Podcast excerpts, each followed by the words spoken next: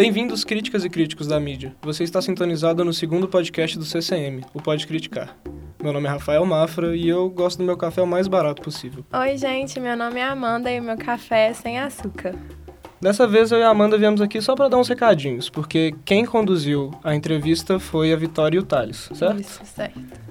A entrevista deles é com a Mariana de Freitas com sua dissertação de mestrado Apunhalada Duas Vezes, As Mortes Violentas de Vampiras em Drácula, de Bram Stoker, e For the Blood is the Life, de F. Marion Crawford. E a gente vai tentar dar esses recados o mais rápido possível, porque a conversa está muito boa e, como ouvintes que somos hoje, a gente está ansioso igual vocês para conferir. E aí, Amanda, tá tudo bem? Tudo e você, Rafa? Aqui, me conta um pouco sobre quais foram essas últimas postagens do Centro de Crítica da Mídia logo depois que a gente publicou nosso primeiro podcast. Então, Rafa, nessa terça a gente postou o artigo sobre a utopia do fim do homem soviético, escrito pelos nossos queridos professores Erces e Milton. Então, Rafa, hoje vamos ter uma postagem nova, né? Conta mais pra gente sobre o que vai ser. Então, a Vitória, logo depois que eu sair aqui do estúdio, eu vou postar o texto dela sobre queerbaiting. Eles querem seu dinheiro, não quem você é. E, além disso, ainda teve uns videozinhos no IGTV, né? No Instagram, para quem não conhece nosso roxinho lá, como é que tá? Sim, nós fizemos uma introdução apresentando toda a equipe do CCM. Foram, é, o nome do vídeo é 13 perguntas com a equipe. E corre lá que tá muito legal. Então é isso, né? Fiquem aí com a entrevista com uma vampira.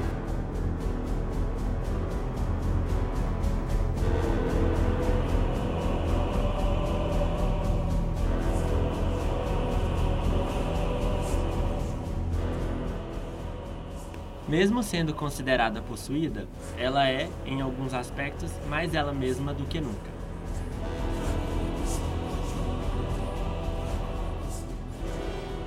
A nossa convidada de hoje, Mariana de Freitas. Boa noite, Mariana. Boa noite. Meu nome é Mariana, eu sou professora e eu gosto do meu café com leite e açúcar demerara. Hoje aqui comigo eu tenho Vitória. Oi, é, eu sou a Vitória, eu sou monitora do CCM e estudante de cinema. Eu gosto do meu café preto e sem açúcar, mas agora eu estou bem viciada em cappuccino. E eu sou o Thales, estudante de cinema, monitor do CCM, e eu gosto do meu café Nespresso de cápsula. Hoje, no segundo episódio do Pode Criticar, o podcast do CCM, nós trazemos a Mariana e iremos falar refletir, dialogar sobre sua dissertação de mestrado, Apunhalada duas vezes, as mortes violentas de vampiras. Então, Mariana, conta pra gente, para as pessoas que não leram sua dissertação, um resumo de todo o seu trabalho. A, a ideia por trás da, da dissertação, que né, chama Stake Twice, The Double Deaths of Female Vampires in Bram Stoker's Dracula and F. Marion Crawford's For the Blood is the Life, foi é, determinar por que, que existia uma diferença tão gritante entre as mortes das vampiras e as mortes dos vampiros. Né? Na verdade, foi uma constatação lendo vários trabalhos é, do, do final do século XIX que tratavam de vampiros. Então, é, cada vez mais lendo esses trabalhos eu fui percebendo que existia uma diferença aí entre o que que os o que serviria de punição, que servia de punição para os vampiros, era menos do que o que serviria de punição para as vampiras. Então, é, eu fui tentar investigar a razão disso. Qual que era essa ameaça feminina que era tão maior a partir do momento que elas se tornavam vampiras. E na sua opinião, conta pra gente que você acha que as vampiras apresentam uma ameaça maior para os vampiros. Então, a, a, assim, ao longo do, do, trabalho, a ideia foi que se existia uma conexão entre vampirismo e sexualidade, ou vampirismo e reprodução, a ameaça da vampira se tornava duas vezes maior, porque as possibilidades reprodutivas dela eram múltiplas. Uhum. E você falou sobre a questão da, do perigo da vampira, né, da, da figura da vampira ser uma projeção da emancipação da sexualidade da mulher, né, que estava acontecendo na época. E o corpo feminino, o corpo vampiro, desafia diretamente o patriarcado, né? Então, é possível a gente falar que, pelo fato da sexualidade da vampira ser tão indomável, ser tão independente, isso desafia o homem, isso causa medo não apenas no vampiro, mas também nos homens daquelas cidades em que ocorrem as, as histórias? É, é, é, eu eu não consegui, desculpa, eu não consegui perceber isso como uma ameaça ao, aos vampiros, por exemplo. Em Drácula, você tem o, o Conde Drácula e a Lucy. Uhum. Você não tem uma noção de que a Lucy causa medo, estranheza no Drácula, mas você Sim. tem uma sensação que na comunidade dela, né?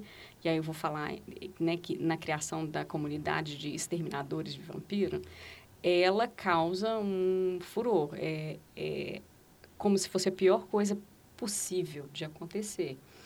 E durante o tempo em que eles estão caçando a Lúcia, ela ataca algumas crianças, mas ela não chega a tirar a vida de ninguém. E a gente sabe, na, já na chegada do Drácula, que ele matou um navio inteiro tripulado. Então, fica parecendo dar um tiro de canhão numa formiguinha, né? Então, por que, que o, o, o impulso é esse? A gente tem que exterminar essa mulher aí que pode se tornar uma vampira tão poderosa quanto Drácula. Então, lendo o seu trabalho, eu tive eu me deparei com o conceito de transgressão e a sensação que eu tive que foi que você associou essa ideia de transgressão à emancipação da figura feminina, no caso a vampira. Você pode falar mais um pouquinho para a gente? Então, minha ideia original, antes de eu começar a escrever esse trabalho, foi comparar a vampira com a New Woman, com a nova mulher do século XIX. Essa noção da mulher como uma, uma mulher que tinha, de repente, sido libertada, né? Igual Ruskin fala, igual o é, Henry James fala, the women have been set free, né? Então, as uhum. mulheres foram libertadas. Essa mulher. E quando eu apresentei essa ideia para o meu orientador, ele falou: o problema disso é que é, é um estudo muito sociológico e pouco literário. E, mas essa ideia não saiu da minha cabeça, sabe? Que existia alguma coisa ali, uma relação entre uma emancipa emancipação feminina e a, a ameaça de uma mulher que tivesse, em alguns aspectos, o mesmo poder que um homem, né? Então, a gente poderia lidar com essa análise sua sobre as vampiras, vendo, enxergando as vampiras como uma espécie de catarse literária ou não? Porque se a gente pensar, os dois, as duas histórias, querendo ou não, foram escritas por homens. Nesse sentido, eu acho que sim, porque tem uma uma socióloga, filósofa, filósofa inglesa que fala, Jane Marsh, ela fala que essa segunda onda do gótico vem justamente para criar monstros que podem ser combatidos, já que tem tantos males, tantas transformações sociais que não podem ser combatidas. Então, acho que tem uma parte disso que tem relação com essa catarse. Mas, ao mesmo tempo, se fosse mesmo uma, uma metaforização assim da figura feminina, é uma, foi uma mudança social que não conseguiu ser freada, nem combatida. Então, ela vai contra essa noção de que este seria um monstro que a gente consegue expurgar, porque não é. Uma das coisas que a gente conversou bastante é o fato de que esse, essas obras analisadas, elas são escritas, né, produzidas por homens. Então, é uma visão de um homem acerca de um corpo feminino que é hipersexualizado, ele é extremamente objetificado. E mesmo assim, a mulher sendo independente, sendo super forte, inteligente, destemida, ela acaba tendo uma morte violenta no final, né?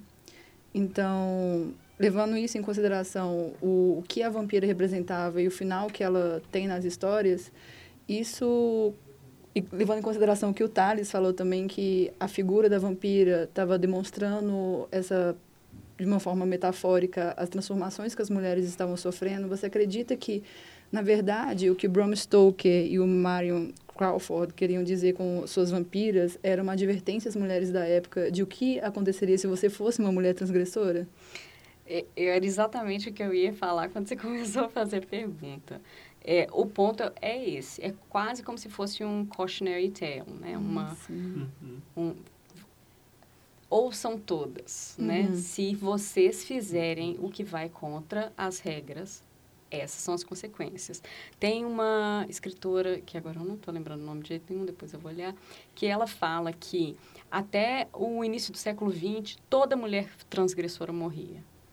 Qualquer tipo de transgressão era punida com a morte. Então, não seria diferente com as vampiras, né?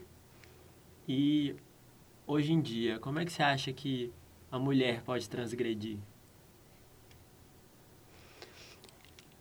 É engraçado porque eu me peguei embasbacada essa semana quando um dos meus alunos do décimo ano disse que a gente não precisa de feminismo, porque a gente Nossa. vive numa sociedade em que os homens e as mulheres têm os mesmos direitos. Com certeza. Então, eu acho que toda vez que a gente pensa, né, que não existe mais nenhuma barreira de ser transgredida, a gente acaba percebendo que Com certeza.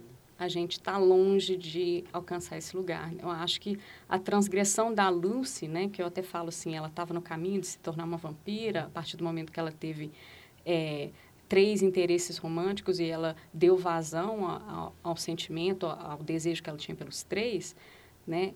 E isso foi o que fez ela ser uma vampira em potencial. Essa foi a grande transgressão que ela cometeu. E aí tem mais análises ainda que vão falar sobre. Eu não entro muito nesses detalhes na minha dissertação, mas tem outros trabalhos que falam sobre a questão até da transfu- transfusão, como que através da transfusão e, a, e essa recepção de fluidos de três homens diferentes, ela está cometendo um ato transgressivo enorme, que independe dela.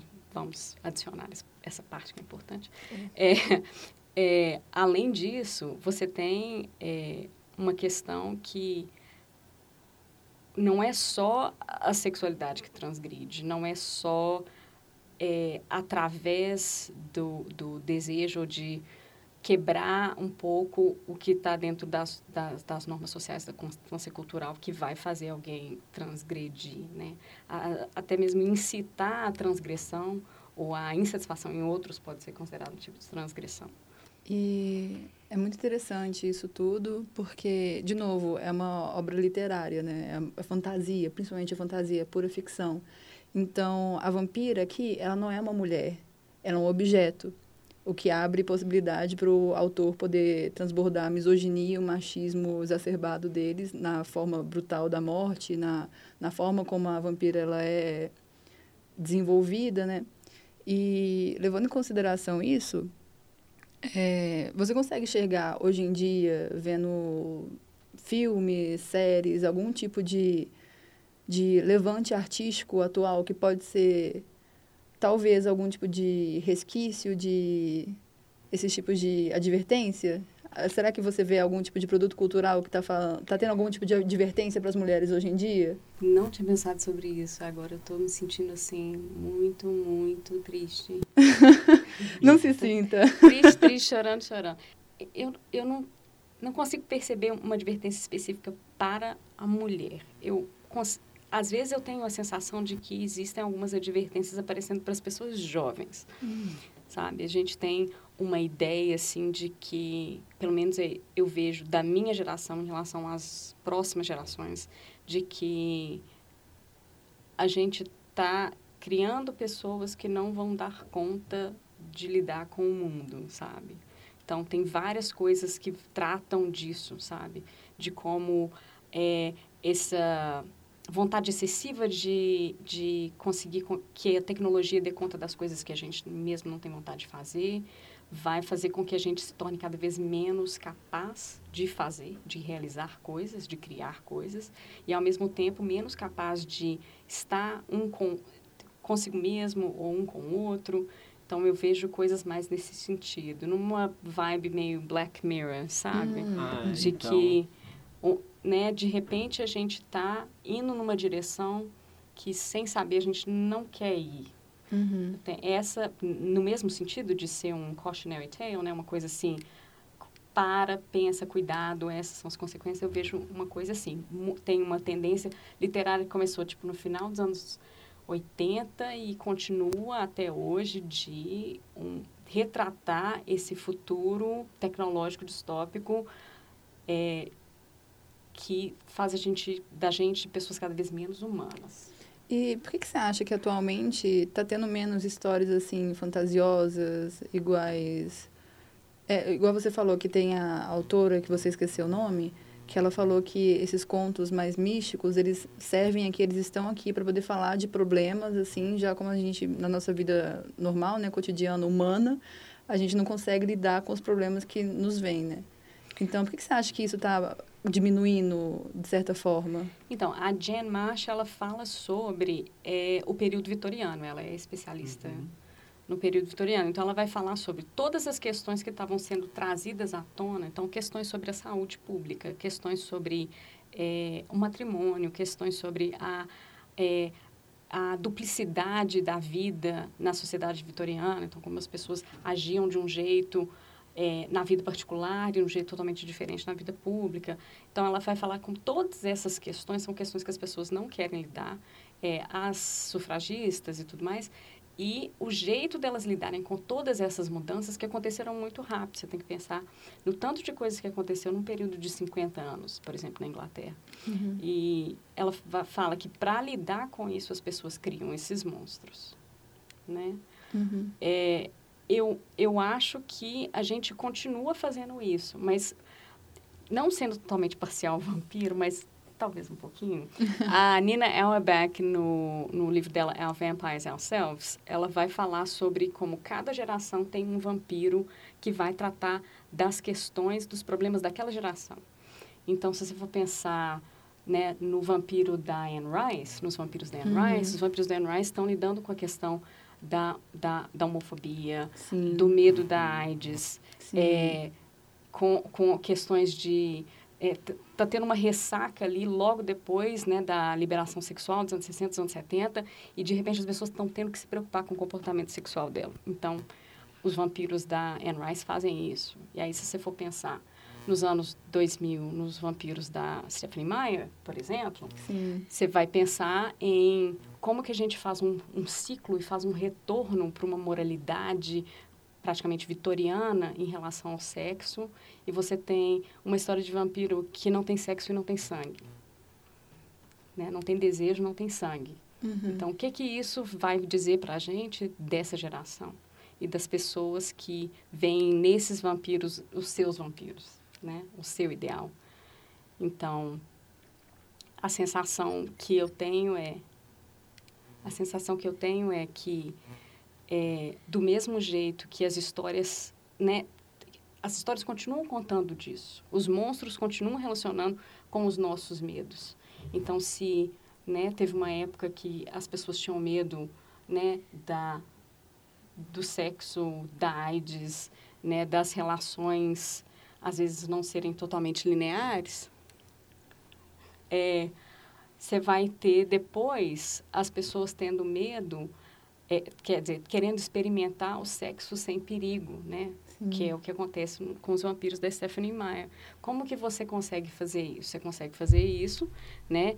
Como disse uma das repórteres da New Yorker, criando um vampiro, né? Tendo um vampiro ou um objeto de desejo, um namorado, que na verdade não te deseja sexualmente, né? Porque eles defendem que o Edward, na verdade, é homossexual.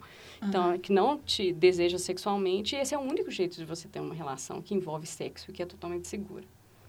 Então, é, uma, é um espectro aí de desejo, sexualidade, de como que você cria monstros que é totalmente diferente. Você foi voltar mais atrás, pensar no, né, no segundo filme de vampiro, né, no Nosferatu. Hum, adoro. É, o, o Max Schreck é um monstro, ele é, Sim. é praticamente reptilian. É. Ele parece, ele parece um rato, né? Aí você vai. Passam aí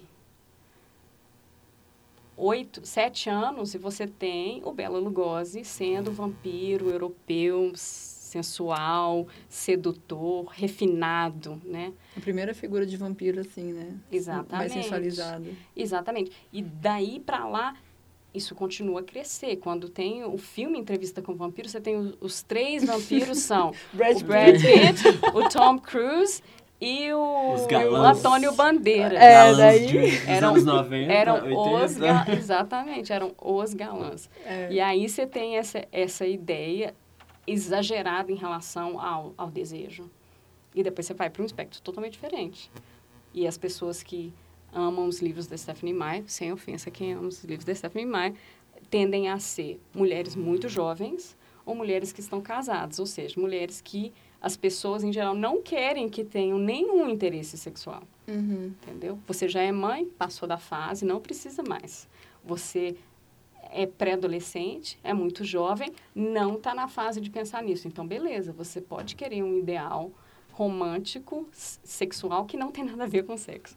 E por que, que você acha que tem essa diferença entre, por exemplo, a gente falou aqui do Brad Pitt, do Tom Cruise, Antônio Bandeiras, eles são vampiros, eles são homens vampiros. E tem toda essa imagem deles de galã, né? E tem as vampiras. E elas também são sensuais por conta própria e tal, né? Caracterização delas. Mas por que, que você acha que tem tamanha diferença em como que a gente consegue interpretar a sensualidade do vampiro e a sensualidade da vampira? Você acha que tem tem algum, alguma coisa maior por trás disso? Claro que tem. A gente vive numa sociedade que normaliza o estupro. A gente vive Exato. numa sociedade que diz que é, um homem tem certos direitos que a mulher não tem em relação à própria sexualidade. Sim. né? Até de né, andar sem camisa, de se tocar em público, de expressar, né? Catcalling. É É. catcalling em português, gente, foi mal. É, cantada, não. É, de É. expressar desejo em voz alta onde quiser, em relação a quem quiser e não ter que se desculpar por isso. Então, você, a partir do momento que você diz que isso é aceitável, é claro que um monstro que, né, por natureza é male, é Hum, ah, masculino. masculino, Homem. obrigada, É, macho. ele vai Macho necessariamente ter esses direitos estendidos a ele. E tem a mesma ideia. É claro que a gente tem no Bela Lugosi, no Brad Pitt, no Tom Cruise, a ideia de que eles são vampiros que são sedutores e ameaçadores. Eles são perigosos. Sim. Mas eles estão basicamente tendo a performance esperada de um homem alfa, Sim. né? E as mulheres que elas também são, elas são vampiras, elas são am- ameaças, né? Elas são cruéis, mas elas são am- ameaças por outro motivo, né? Eu acho que, não sei se você concorda, mas a metáfora por trás disso tudo é o medo da mulher perceber o poder que ela tem. Eu acho que até na sua própria dissertação você fala sobre isso em relação ao, ao poder de, de proliferação que a vampira tem, né? Eu acho que isso é uma metáfora para o medo que a época vitoriana tinha da mulher saber do poder que ela tem e de espalhar para as outras mulheres, né? De uma vampira espalhar para as outras vampiras. Olha só, olha só quem que você é. Eu, eu acho que necessariamente no período vitoriano isso tem a ver com é, eu acho que é, é uma são growing pains sabe é tipo é, Dores acumuladas. não é especialmente no período, período vitoriano eu acho que o que acontece é que existe uma resistência a uma mudança que vai acontecer Vou fazer uma metáfora assim, muito esdrúxula, mas pensa o que aconteceu com os taxistas quando o Uber começou, sabe? É, é uma resistência que não tem como, você não tem como segurar a mudança, mas você vai resistir assim mesmo. Então, acho que a, a postura em relação a- a- às possibilidades femininas, né? Na época, votar, é, exercer certas profissões e tal, tem a ver com isso. Vamos manter as coisas do jeito que elas estão, porque a gente quer mantê-las assim. A gente sabe que não está bom, a gente sabe que não é certo, mas a gente está acostumado com o que a gente tem e a gente quer manter as coisas assim. É mais num sentido assim. Eu acho que o que a gente tem hoje é o que a gente tá, vem vendo hoje, especialmente depois de vários escândalos de abuso sexual e tudo mais, é uma, uma uma tomada de postura diferente. Então, é, não tá aconte estão acontecendo mais casos de abusos do que aconteciam antes, não está acontecendo mais de respeito, desrespeito às mulheres do que acontecia antes. Mas o que a gente está vendo é que as pessoas estão dizendo: a gente está preparado para a mudança uhum. e agora a gente vai fazer essa mudança valer.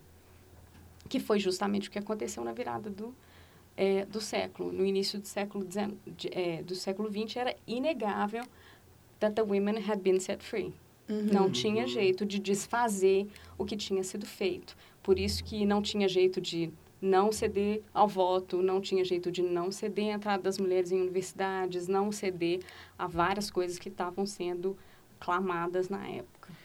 E quem você colocaria como as vampiras atuais? Nossa. Vamos lá. Boa pergunta. pergunta difícil. Assim, pensando numa classe de pessoas. A resposta é livre. É. Eu é estou, livre. como diria, overwhelmed, sentado aqui do lado de duas mulheres brilhantes. Essa foi a pergunta que me veio aqui. Oh, meu Deus. Eu não... Assim, nessa... Na situação que a gente está pensando, a gente tem um grupo específico fazendo certas coisas, né? Eu não consigo ver isso acontecendo de um jeito tão segmentado hoje em dia, sabe? Uhum. Eu acho que o que a gente tem é muitas pessoas tomando a frente de várias coisas, sabe? Fazendo as mudanças que, que elas acham que precisam ser feitas. Igual os alunos fazendo greve pra, em prol da, da mudança climática. Uhum. É, teve um, uma jovem estudante na Inglaterra, que infelizmente agora eu não lembro o nome, que fez uma campanha grande é, a favor de que os... É, tentando lembrar o nome em português. Desculpa, gente. Pode falar em inglês, Pode que falar, a gente, a gente ajuda. é, é, é, é, period supplies. Ela fez uma campanha grande para que todo mundo tivesse acesso a absorvente e ah, tal. É, o, até aquele documentário, né, que tem no, na Netflix, como é que chama? É, Indicação aí, galera, fiquem é, atentos. Absorvendo o tabu, alguma coisa assim, a tradução? Então, a, vai, pass, é, é vai assim. passar a ser é, é, subsidiado para todo mundo, né? A possibilidade para todas as jovens mulheres na Inglaterra, né? Terem acesso a, a absorvente para poderem ir para a escola. Então, essa aluna descobriu que tinha gente que não ia para a escola porque durante o período menstrual não tinha não tinha absorvente, então não podia sair de casa. Século XXI. É. Né? Opa, em que anos estamos? Então, é, são pessoas assim né, que são estão aí na vanguarda das coisas e estão falando assim, não, isso é uma coisa que não devia acontecer, a gente tem que mudar isso. Eu acho que eu acho que metaforicamente essas seriam as vampiras de hoje. Mas e me corrija se eu estiver errado, pensando na sua dissertação e na conclusão da história dessas vampiras, a gente viu mortes violentas, certo? Como forma de quase um adestramento, uhum. entre aspas. Você, diri, você diria, Mariana, que Marielle Franco seria uma vampira atual? Eu sei muito pouco da trajetória dela, apesar de, né, de ter ficado muito em voga e muitas teorias a respeito disso. Eu, eu acho que, do pouco que eu sei né, dela e do que, que aconteceu com ela, assim, quem é responsável pelo que aconteceu com ela, é difícil dizer sabe? Que é isso que aconteceu. Uhum. Mas se você pensar, uma mulher que estava tentando mudar as coisas e aí, de repente, misteriosamente, uhum. misteriosamente, te dá uma noção de que existem interesses por trás disso, né? Muito maiores do que só... Um mero acidente, né? Então, assim, eu não, não quero entrar muito nisso, porque eu acho que né, tem muita coisa para ser descoberta ainda. Sim. Mas é uma coisa meio triste. Voltando num contexto maior assim, na sua opinião, é, histórias de vampiro e especificamente nessa análise acerca das vampiras, qual a reflexão maior, a chave talvez? Você diria que ela, é, essas histórias trazem sobre a mulher, sobre minorias, sobre pinpoints? Assim. Entendi.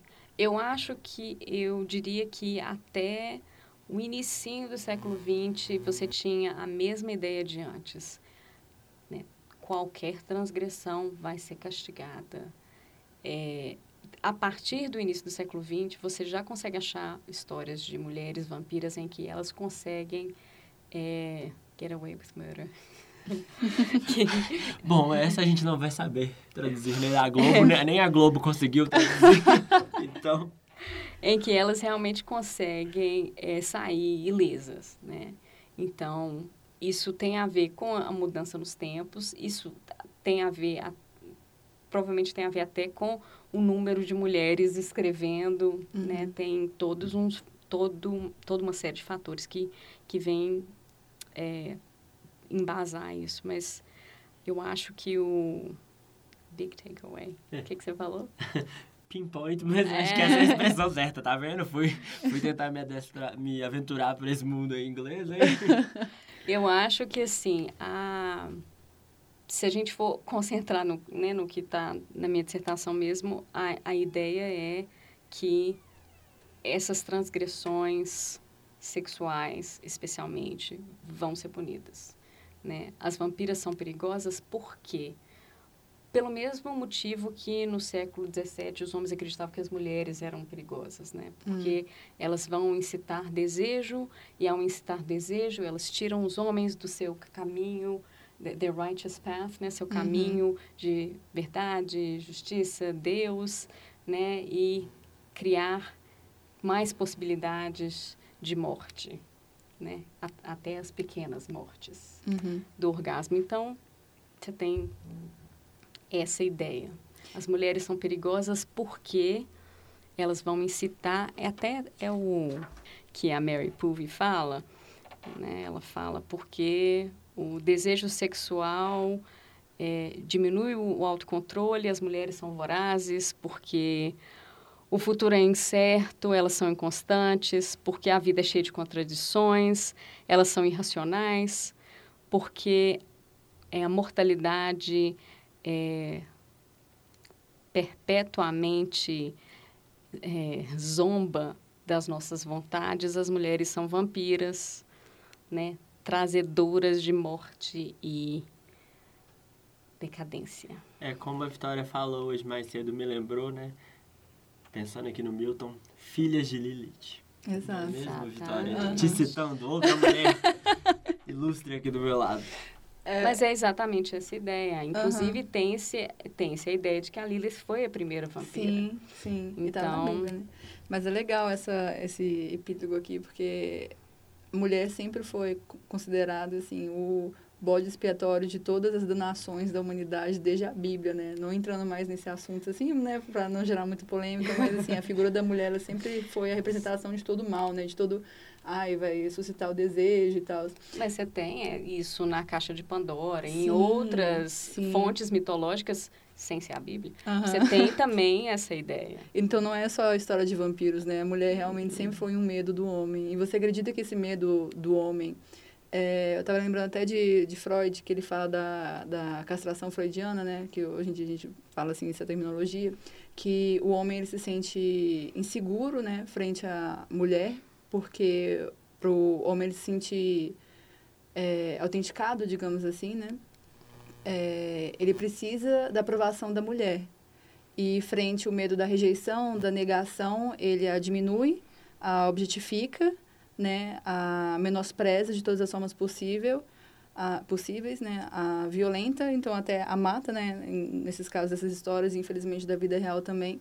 Então você acredita que no final de tudo isso é só o homem e sua masculinidade frágil com medo de mulheres? Rindo.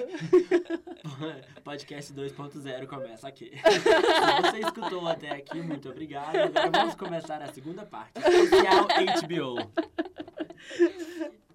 Eu, eu acho que é, toda vez que... É, a Carol Merchant fala que é, enquanto a sociedade funcionou num sistema de matriarcado, você tinha certeza com relação à linhagem das pessoas, você tinha uma estabilidade que era passada de mãe para filho e, e que, né, um, uma noção muito mais pacificadora em relação às relações humanas.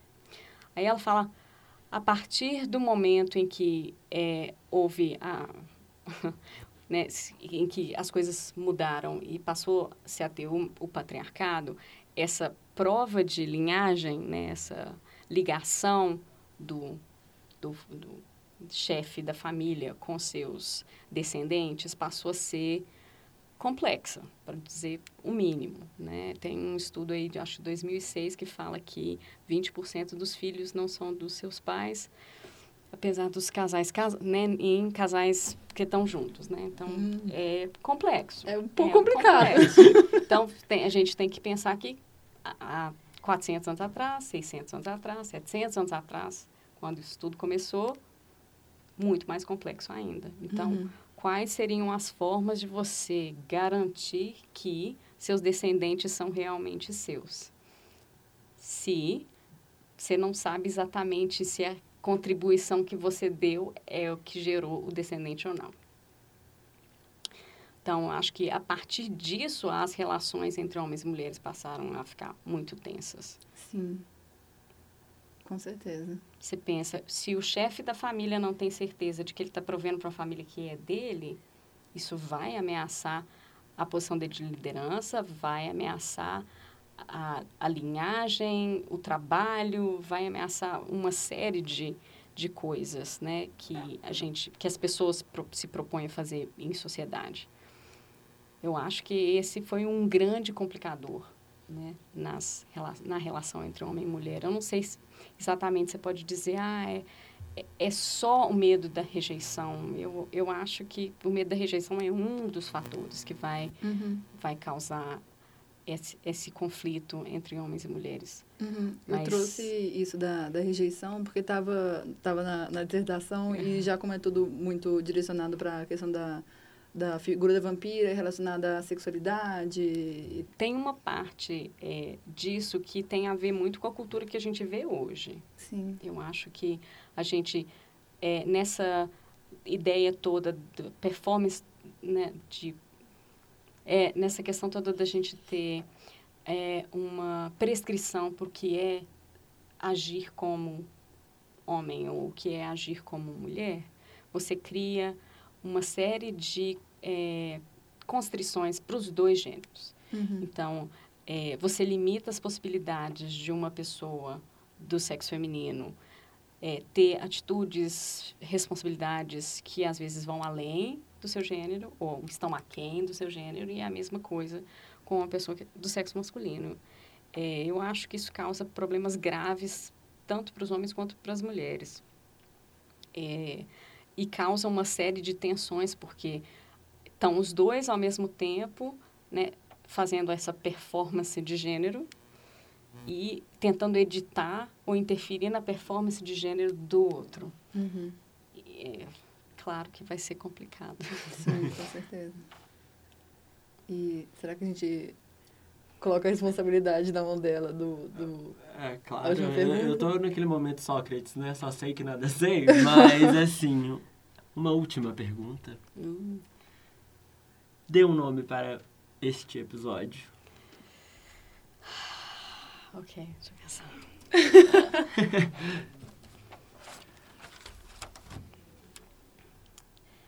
o nome para este episódio. Levando em consideração todas as nossas divagações. Pode criticar. Nossa Senhora. E tudo que a gente conversou.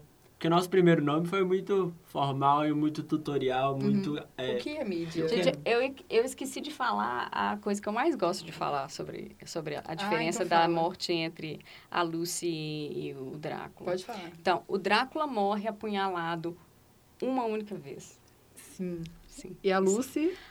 A Lucy é, morre com uma estaca no coração. Depois eles cortam a cabeça dela, enchem a boca dela de alho e põem fogo no corpo dela. É, é interessante, assim. Um pouco discrepante, é, né? Nenhuma diferença, imagina. É. E, e, e, uma coisa que eu disse até na minha defesa de mestrado foi, enquanto a Lucy está lá com baby fangs, né? Nem virou vampiro direito ainda, né? O Drácula é tipo o maior vampiro de todos os tempos, né? A, a, você vê que a diferença de morte é uma coisa relevante. Eu pensei numa piada, de, assim, Por totalmente favor. Fala, pode falar. Super escutar essa piada. É porque é, eu lembro quando é, que eu tinha, meus pais tinham uma, um amigo que tinha um filho pequeno e ele vivia misturando inglês e português e tal. E ele era um menino, assim, muito nervosinho para a idade dele. Ele devia ter uns 4, 5 anos. E aí uma, e o pai dele era um homem enorme da Samoa. E aí, um dia, não sei o que, que o pai dele fez, ele virou e falou assim... Louro mata, Daddy. Louro mata, mata e põe no barbecue. Então, eu acho que no título do nosso episódio devia ser, né? Quando as mulheres fazem errado, a gente mata. Mata, mata e põe no barbecue.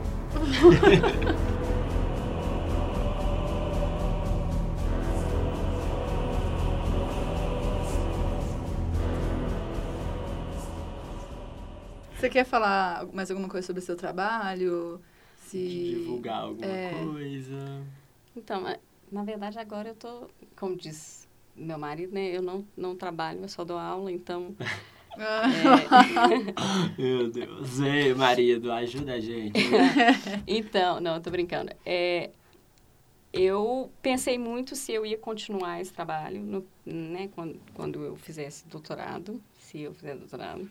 Que É, Isso, por favor, faça. O não disse que você tava faz- precisa é. dessas escrituras sagradas Você não aqui. falou que você ia, você estava começando a pesquisar sobre zumbi também? Então, Sim, é, eu comecei a perceber assim que tem umas relações muito interessantes assim com o surgimento da, dos, dos né, da- os, os booms assim de, de filme de vampiro, de texto sobre vampiro, sobre zumbi. Então tem uma uma relação tem relação com várias coisas diferentes, né? Então, por exemplo, a a onda dos filmes de zumbi começou nos anos 30. Então, tinha a ver com a, com a guerra, tinha a ver com uma série de coisas muito interessantes, assim, mas eu não quero entrar muito nisso, não. Mas eu achei que vocês fossem gostar de falar sobre os filmes de vampiro, que são ótimos, gente. vamos falar. Vamos falar. Pode ser o nosso bônus. Então, então eu vou falar, eu vou falar de um que é especialmente engraçado. É Buffy, a Caça a Vampiros, Ah. filme, não série. Aham. Tá. Filme? Filme. Sim, década de 80. Série década de Não. 90. Sim, É. sim, Sarah Então. Michelle Gellar. Então, não, o filme também é de- é dos anos 90, eu acho. Mas a atriz é diferente, não a é? atriz é diferente, ela é bem mais alta. Então, a gente tem um, uma, um filme que, na verdade, é um spoof, né? Uma paródia de filmes de vampiro, que vai falar sobre é, como essa mulher consegue perceber a presença, de, é de 92 o filme, consegue perceber a presença dos vampiros porque ela sente uma cólica no útero, então você vai centralizar a, a- ela ser mulher com o fato dela conseguir caçar vampiros, que eu acho lindo.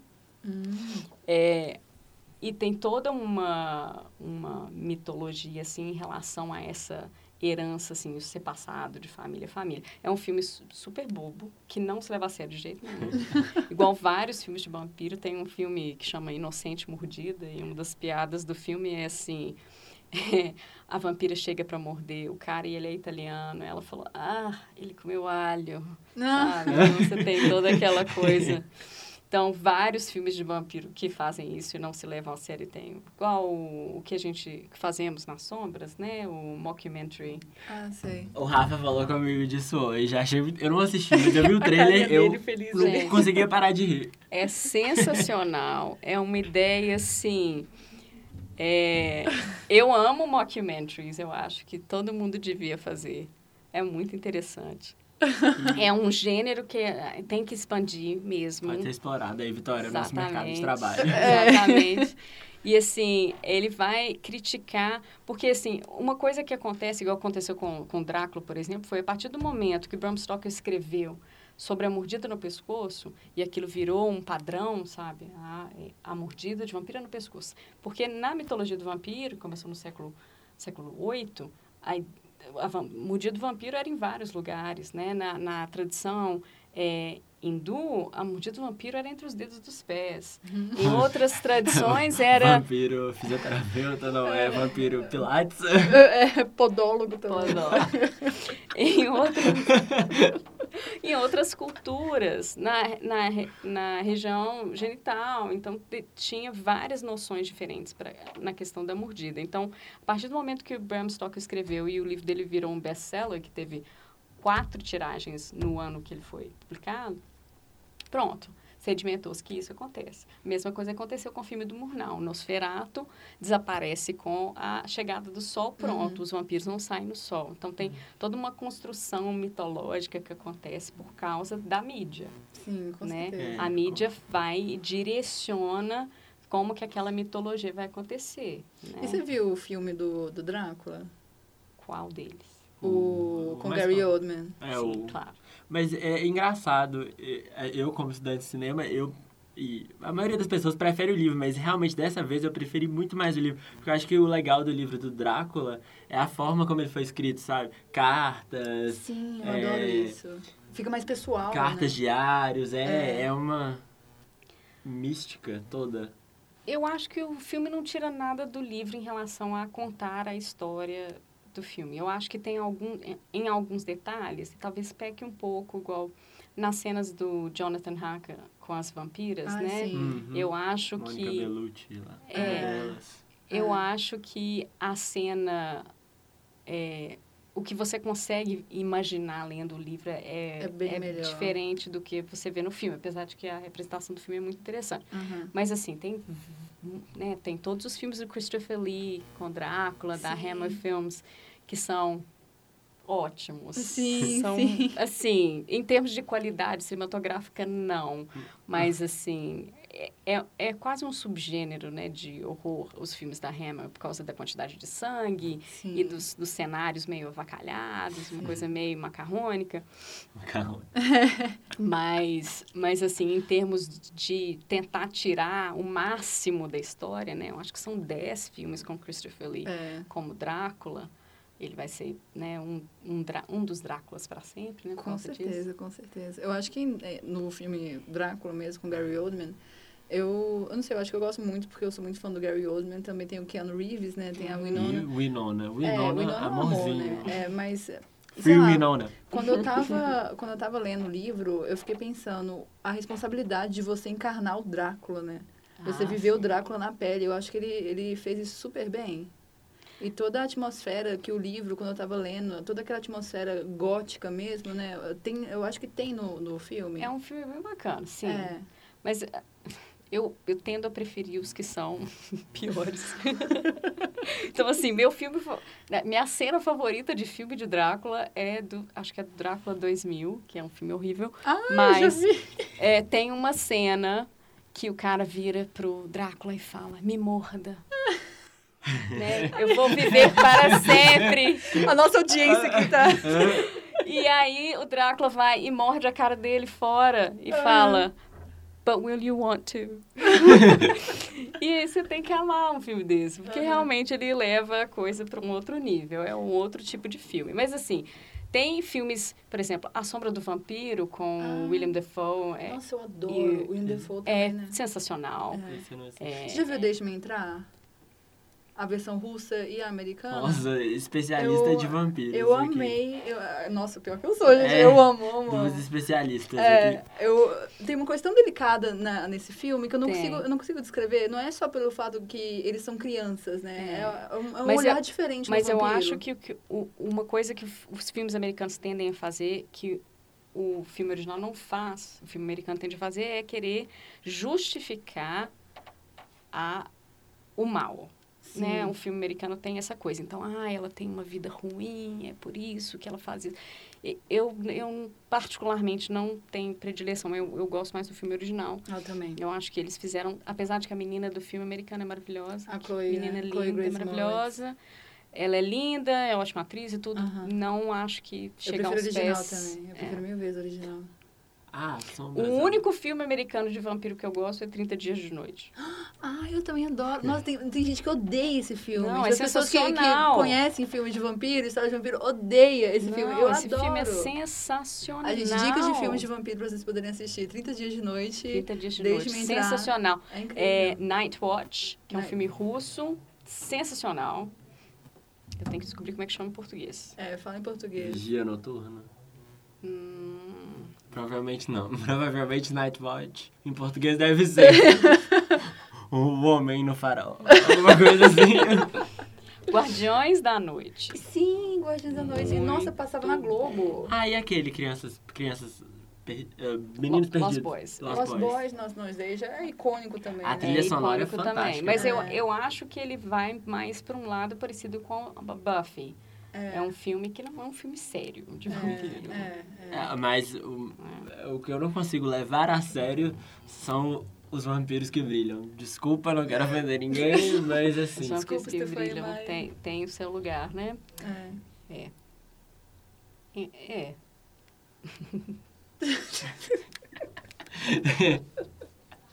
Vampiros vegetarianos. Isso aí, go vegan.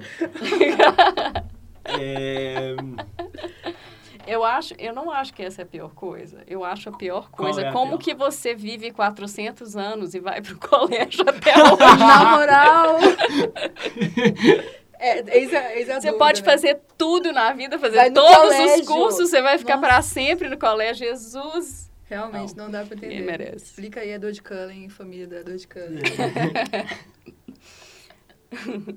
Mas, não, mas a questão do 30 Dias de Noite é... Foi a primeira vez que eu vi num filme americano de, de monstro uma ideia de que todo mundo tem capacidade para o mal. Sim.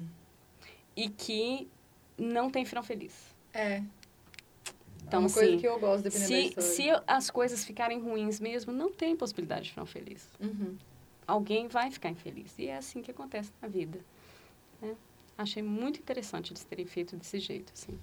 E o que, que você acha da, da franquia Anjos da Noite também? Eu acho que ela foge um pouco a curva da, da imagem de vampiro. Eles meio que até militarizam a imagem de vampiro, né?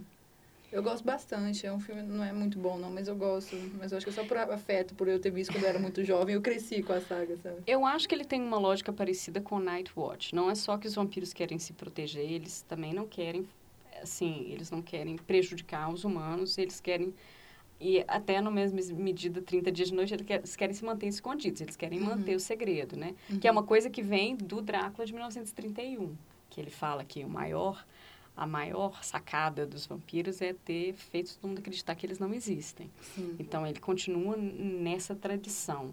Eu acho que ele dá uma ideia, ele romantiza algumas coisas e, e faz al- algumas outras coisas ficarem muito mais práticas. É, é uma, interessante a ideia do submundo, né? Tanto que o título original é Underworld. É. Então, assim, de, de Uhum. ser, um, ser uma coisa do submundo, uma coisa que está, assim, abaixo da superfície do que a gente conhece da vida real, Sim. que tem toda uma ligação com a, a ideia que a gente tem do monstro, que Sim. é uma coisa que está e não está presente, que a gente sabe ou suspeita que sabe, mas não vê. Então, eu acho que, ele, que é um fi- filme que faz isso de um jeito interessante. Eu estou falando do primeiro filme. Eu A todo. partir daí, eu também. Mas a partir daí, as coisas começam a degringolar. Eu, né? Aí tem, tem muita falha de premissa nos outros Sim, filmes, tem contradição de, de narrativa, Demais. né? É. problemas com enredo e tudo mais. Mas assim, só... Mas eu acho o primeiro filme, a ideia até dela salvando o Michael, Eu adorei isso. Eu Eu achei assisti muito interessante. Um ou dois, não sei. Eu achei tão incrível a figura dela, sabe? Da, da vampira Celine, Uhum. sabe? A, de força, de guerreira que ela tem mesmo. Até a, a, a expressão dela é sempre assim, a mesma, Uhum. né? expressão de mulher forte, determinada. Eu Vou salvar esse homem aí, pronto, sabe? Eu sou badass. Kate Beckinsale. Beckinsale? É, é Ela. ela, é ela. Kim Van Helsing, ela fez a, a Anne, né? Que A é Anne, a, é. dove, a donzela em perigo. Uhum. Ah, Eu, É. tenho, eu não gosto muito daquele Van Helsing, porque eu gosto do Van Helsing do livro do Drácula. assim. É, aquele Van Helsing é difícil de É. engolir quando você está acostumado com a tradição literária, porque É. você vira e fala assim, É? E eu só gosto por causa da caixa, eu até lembro dela. É a vampira, a vampira ruiva de roupa rosa. Eu adorava, eu adorava as três noivas do Drácula. Adorava. Mas uma coisa que eu andei pensando, o que, que você acha sobre... Porque eu já vi naquela série e acredito que outros filmes retrataram o vampirismo dessa forma. Aquela série, eu tô pensando, True Blood. Nossa, Vampirismo eu como- Como quase que um vírus. É, acho que é um vírus, né, no caso. Ou tem... Nossa, eu True Eu Blood. Sou a Lenda, que é um vírus. Isso, é. O que, que você acha sobre isso? Então, tem uma coisa de contexto, porque o Eu Sou a Lenda foi escrito em 1954. Então, pós-guerra, baby boom, tem uma toda uma ideia aí de tipo assim, ok, a gente sobreviveu, passou, o mundo não acabou e agora, né? O que, que vai acontecer agora? Então imaginar o tipo um worst case scenario agora. É, eu acho que o Eu Sou a Lenda tem muito essa ideia, assim, a gente uhum. venceu uma guerra bélica, o que acontece se a gente tiver uma guerra biológica, né? Mais, mais num sentido assim. É, é, um, é um livro que já que tem quatro versões fílmicas, né? Com certeza do Will Smith é a pior. É, é chegamos em um acordo aqui. Né? Mas é porque no Eu Sou a Lenda do Will Smith não são vampiros, são zumbis, eu mas, acho. Mas sabe o que, que acontece? É porque no livro, tipo assim, ele é um cara super foda, cientista. Uhum. Eu não uhum. posso falar isso, não. Né? Pode, Pode. arrasa. É, e... e, e então, ele é, assim, cientista e tal, e, e muito lógico. E ele é o último homem da Terra. Essa que é a ideia, né? Por isso que o Omega Man vira, o título em português vira o último homem da Terra. Então, ele tá meio que, assim, braving it out, tipo assim, durando o tanto que ele consegue durar. Ele não tem esse apego mais. Tipo assim, todo mundo que ele conhece morreu, todo mundo virou vampiro, sabe? o Vincent Price faz o, o filme antes do Omega Man, que chama. O último, eu, eu, acho que o título em português é O Último Homem da Terra. É. E aí você vê assim, ele é um péssimo ator, ele é muito charlatão, mas é nessa coisa. esperando você falar isso.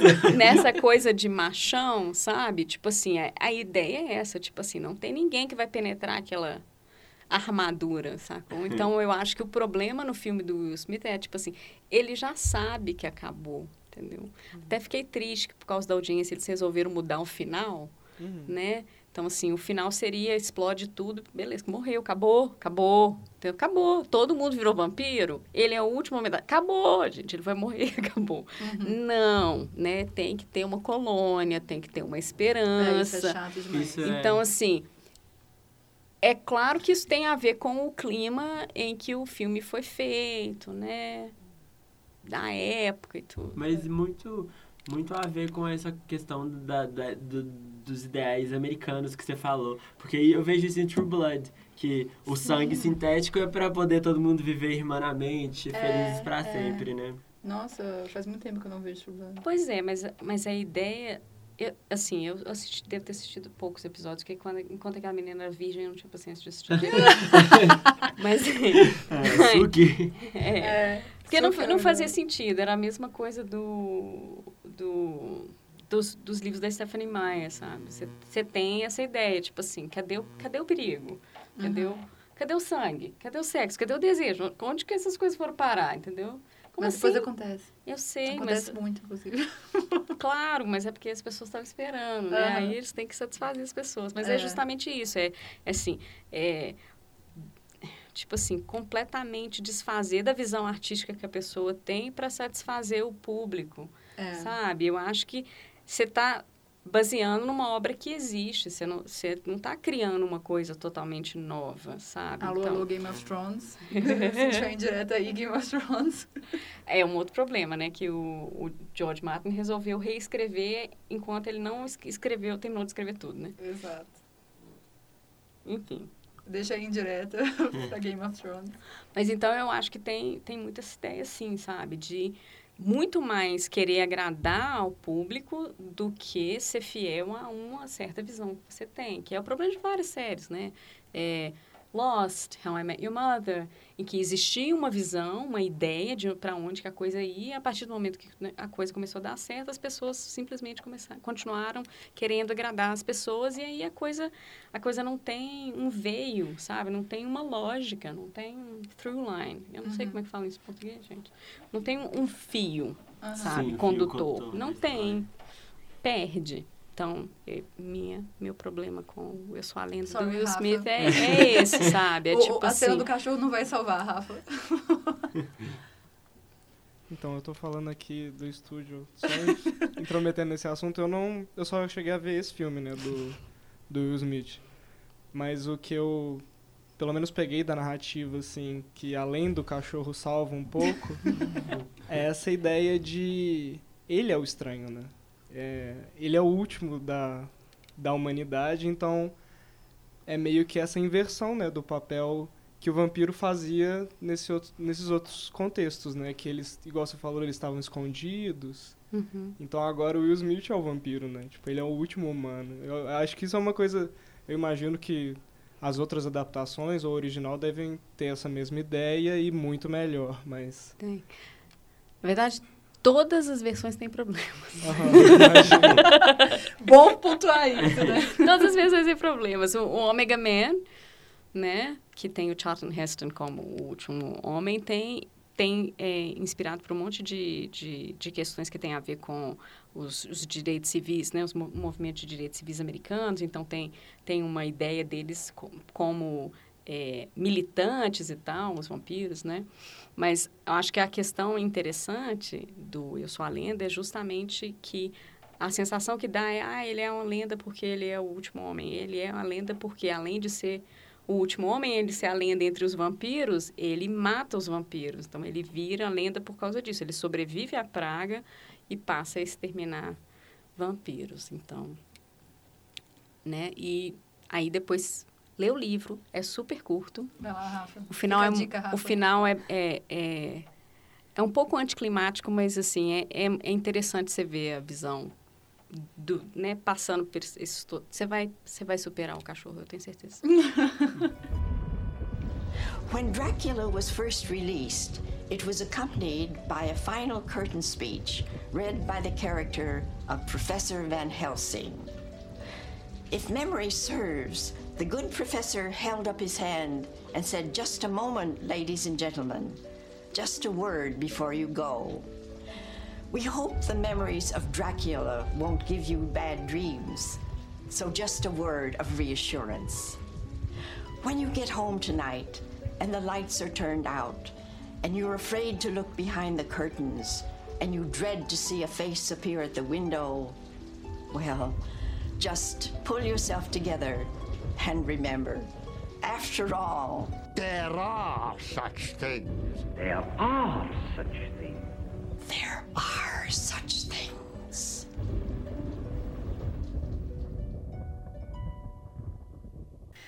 É, então, gente, é, infelizmente tivemos que chegar aqui no fim do nosso podcast, porque se dependesse de mim a gente ia ficar conversando aqui a noite inteira, mas Conversa infelizmente é- é, é impossível fazer isso, né? Mas enfim.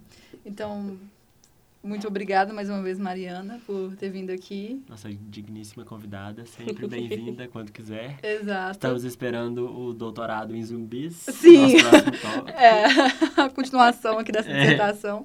Que daí vai ter nosso podcast aqui, parte 2 com você. Beleza. Será uma sequência melhor do que Gente, Anjos muito- da Noite. Muito obrigada pelo convite, eu gostei muito. Da próxima vez, eu, te- eu vou escrever um trabalho só sobre filme de vampiro pra gente poder ficar falando muito. Ai, adorei. Muito obrigado. Muito obrigada. E a você, ouvinte, obrigado por ter ficado com a gente. Qualquer, qualquer comentário, qualquer coisa assim. Crítica, dicas, sugestões. É só chamar a gente lá no CCM. Né? Sala 104. E também na- nas redes sociais, né? Vai estar tudo ali no, no link do post, é arroba CCM PUC Minas. E é isso. Obrigado, boa noite. É nóis. Este podcast foi produzido pelo Laboratório de Áudio da PUC Minas Coração Eucarístico, gravado no dia 27 de março. Técnica de Estevam Neto, João Pedro Junqueira e Rafael Coutinho.